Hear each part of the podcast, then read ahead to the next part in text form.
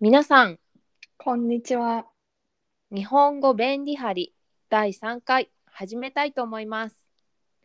ホストは日本で人材メディアを運営するジョブメンタのマリと台湾人日本語教師のリタです。マリさん、今日のテーマは何ですか？今日のテーマは5月病です。?5 月病？初めて聞いたとき、何かの病気だと思いました。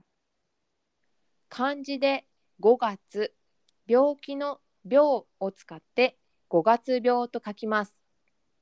5月病とは本当の病気名ではありません。日本では4月に学校が始まったり、会社に入社したりと、新しいスタートが始まる人が多いです。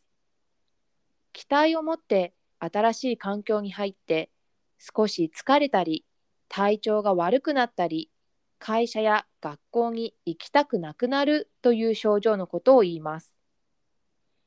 実は私も毎年ゴールデンウィーク明け、体調が崩れることが多いです。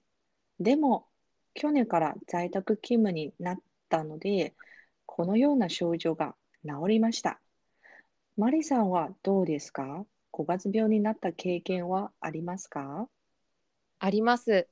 私は新卒1年目の時に会社になれなくて大学生に戻りたいなと思いましたね。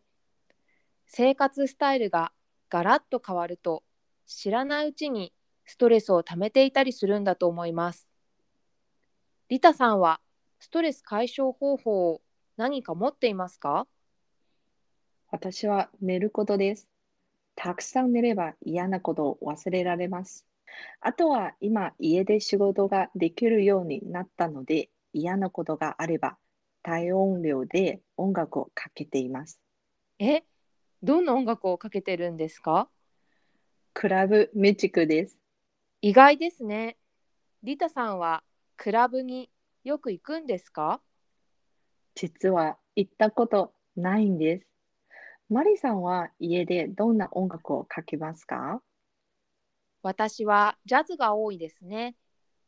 歌詞が入っていない音楽を BGM として聴くのが好きです。そうですね。